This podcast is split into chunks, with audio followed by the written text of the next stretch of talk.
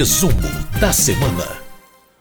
Bom, a semana teve intensa movimentação no plenário da Câmara, com votações muito importantes para as áreas de saúde e também de educação. E quem vai trazer essas propostas aprovadas pelos parlamentares é a jornalista Ana Raquel Macedo, editora-chefe da Rádio Câmara. Olá, Ana, tudo bem? Tudo bom, Márcia Aquiles Sardi, como vai? Tudo, tudo certinho. Bom, muitos projetos aprovados desde o início da semana pelos deputados no plenário da Câmara dos Deputados, inclusive dois específicos para a área de saúde, não é? Isso mesmo, Márcio. A gente teve uma votação nessa semana de oito projetos e ainda duas indicações da Câmara dos Deputados para o CNJ, que é o Conselho Nacional de Justiça, e o Conselho Nacional do Ministério Público, fora ainda a votação de requerimentos de urgência. Mas como você mesmo destacou, é, na área de saúde foram dois projetos aprovados e projetos importantes projetos que mudam é, é, questões aí delicadas. Por exemplo, um deles, é, um desses projetos aprovados, ele prevê uma assistência integral no Sistema Único de Saúde para as pessoas que sofrem acidentes com queimaduras. Vou trazer até um dado aqui, Márcio, que foi levantado pelo nosso repórter de plenário da Rádio Câmara, o Antônio Vital, que segundo a Associação Nacional dos Amigos Vítimas de Queimaduras, o Brasil registra todos os anos um milhão de acidentes com queimaduras, 40% desses acidentes com crianças. E muitas vezes a gente sabe que esses acidentes deixam sequelas, deixam questões, às vezes, para a vida toda. Então, essa, é, essa proposta aprovada, ela prevê que, primeiro, que você tenha esse atendimento integral pelo SUS com reabilitação física, estética, psíquica, educacional e profissional. E que também essa pessoa que sofreu esse acidente com queimadura, que ela possa dar entrada, se for o caso, se, se tiver ficado uma sequela permanente, que ela possa dar entrada numa avaliação biopsicossocial para ter acesso aos benefícios previstos no Estatuto da Pessoa com Deficiência. Então é importante essa política, e isso foi muito lembrado em plenário, foi um projeto aprovado pela maioria dos deputados e ali por uma ampla maioria, um acordo mesmo, uh, que é importante nesse sentido, porque você sabe que muitas vezes esses acidentes, de fato, com queimadura, eles deixam sequelas para toda a vida. Outra proposta aprovada na área de saúde é uma também que vem sendo discutida há um tempo. O tema vem sendo discutido há um tempo pelos deputados é, pelos parlamentares em geral aqui no Congresso, que é o, o reajuste dos valores pagos às instituições de saúde que prestam serviços ao SUS, o Sistema Único de Saúde. Principalmente ali é o caso de hospitais filantrópicos e também santas casas. E que são hospitais, a gente sabe, as santas casas e esses hospitais filantrópicos, eles são responsáveis, ali alguns números indicam, é, por 40% das internações de média e alta complexidade pelo SUS. E a ideia dessa proposta aprovada é que esses esses trans essas transferências da União, né, da, do SUS para essas instituições, que elas possam ter um reajuste anual pelo índice da inflação, o IPCA.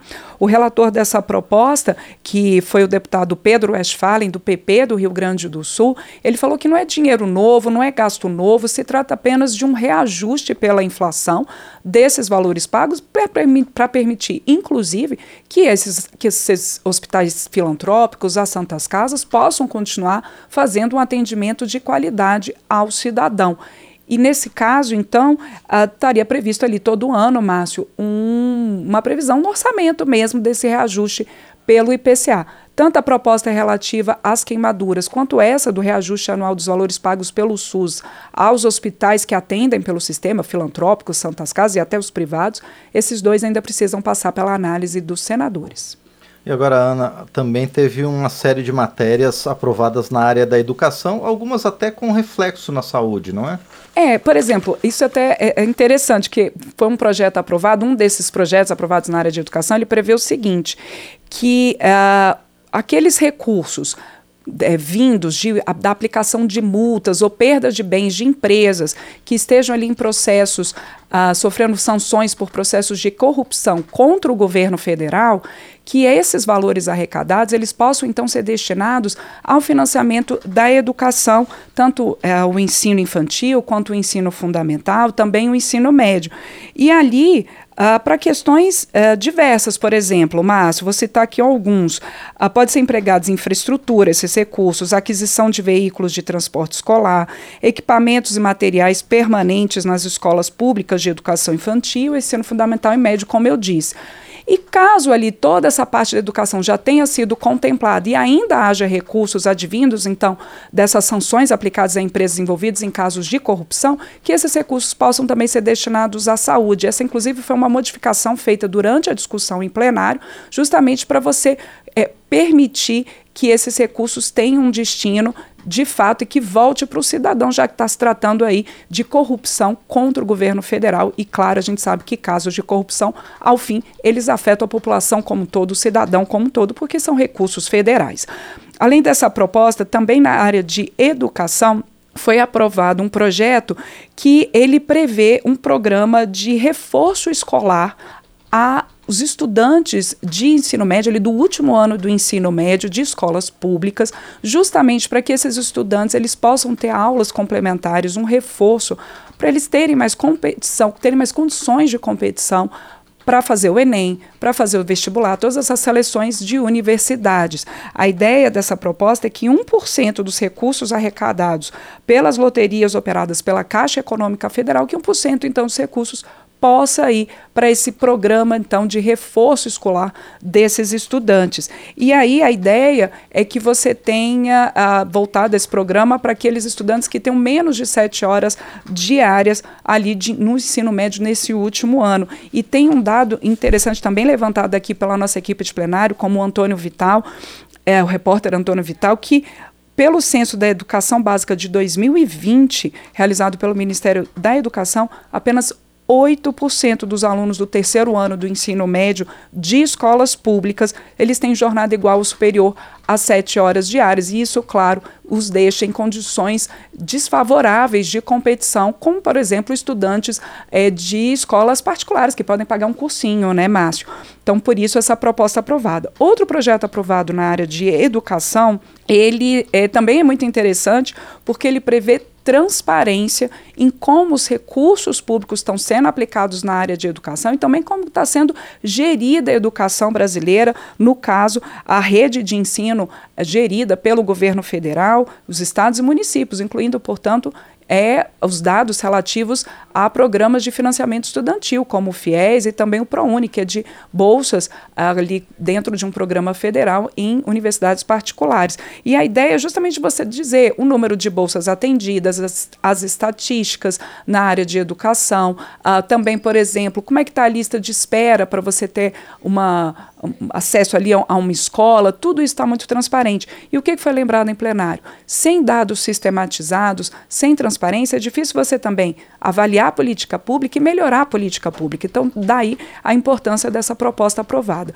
Finalmente, outras duas propostas aprovadas nessa área de educação pelos deputados nessa semana, uma delas prevê que as comunidades tradicionais, né, comunidades indígenas, quilombolas, tradicionais em geral, que elas possam participar do processo de escolha do nome das escolas locais, das escolas que atendem as suas comunidades. Inclusive, para que possam indicar, por exemplo, no caso dos indígenas, líderes indígenas que têm uma representatividade naquela comunidade, naquela terra indígena, e que haja até, isso foi lembrado em plenário, por exemplo, pela deputada Célia Chacriabá, do pessoal de Minas Gerais, que se evite que o nome de uma escola indígena local tenha, por exemplo, seja nomeado com o nome de.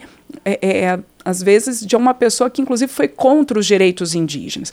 E essa foi uma proposta que teve uma ampla, é, um amplo acordo em, em plenário, inclusive pelos indígenas, parlamentares indígenas, que têm visões aí diferentes do ponto de vista ideológico. Tanto a deputada Célia Chacriabá, do pessoal de Minas Gerais, como a deputada Silvia Wayampi, do PL do Amapá, que também foi favorável a esse texto. E, por fim, a quinta e última proposta aprovada nessa área de educação pelos deputados nessa semana foi a que cria a Política Nacional de Promoção da Cultura de Paz nas Escolas, algo que a gente tem falado tanto nos os últimos meses, infelizmente por conta de casos uh, de, de ataques às escolas, e essa proposta ela vem para promoção de uma cultura de paz. Ela trata principalmente da ampliação do diálogo na comunidade escolar, seja com estudantes, as famílias, os próprios professores, educadores, também a questão da prevenção, da questão de você ter um espaço de diálogo, um espaço de acolhimento na escola.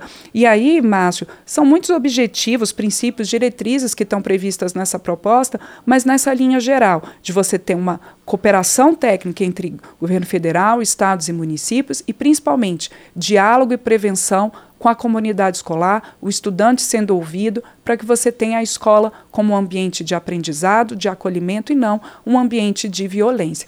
Todas essas propostas aí que foram votadas na área de educação ainda também precisam da avaliação dos senadores. Bom, e a Câmara também promoveu uma modernização na notificação para devedores de contratos de alienação fiduciária, não é, Ana? Aproveita e fala para a gente também sobre as indicações para os conselhos ligados à justiça que foram votadas essa semana. Isso, Márcio. Essa proposta ah, que traz uma modernização, porque a gente sabe, a gente está vivendo aí no, com muitos acessos ao meio digital. Então, esse projeto aprovado, ele prevê o seguinte, primeiro que todo mundo que vai a uma loja observa que tem ali um código de defesa do consumidor, ali impresso, um livro mesmo. E é um direito do consumidor, sempre que ele sentir necessidade, de requisitar o lojista que, que dê ali, forneça a ele o Código de Defesa do Consumidor para consulta. Por essa proposta aprovada, a ideia é que haja a possibilidade também de o lojista oferecer esse código em meio digital, por meio de um QR Code, por exemplo. O consumidor vai lá, aponta o seu celular para o QR Code e tem acesso ao código. Mas não só isso.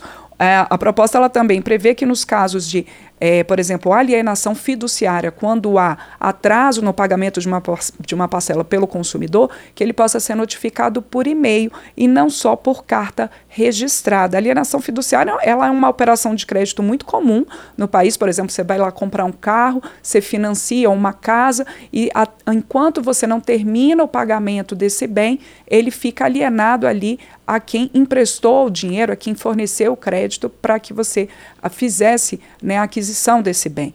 E aí, por essa proposta, quando houver o atraso na parcela, que possa haver a notificação por e-mail. Esse ponto especificamente, houve ali um debate em plenário, alguns deputados, como o deputado Chico Alencar, questionaram se todos os consumidores têm acesso realmente amplo e geral ao meio eletrônico para ser notificado por e-mail, mas a maioria dos deputados entendeu que sim, há essa possibilidade hoje em dia, pelo meio digital, para que você é, é, use esses instrumentos tecnológicos e facilite, então, essa comunicação ao consumidor. Essa proposta ela ainda tem que ser avaliada pelos senadores. E como você mesmo disse, Márcio, além desses projetos, vários projetos aprovados, oito no geral aprovados pelos deputados nessa semana, ainda houve essa indicação ao Conselho Nacional de Justiça e ao Conselho Nacional do Ministério Público, na vaga que cabe a indicação, claro, à Câmara dos Deputados.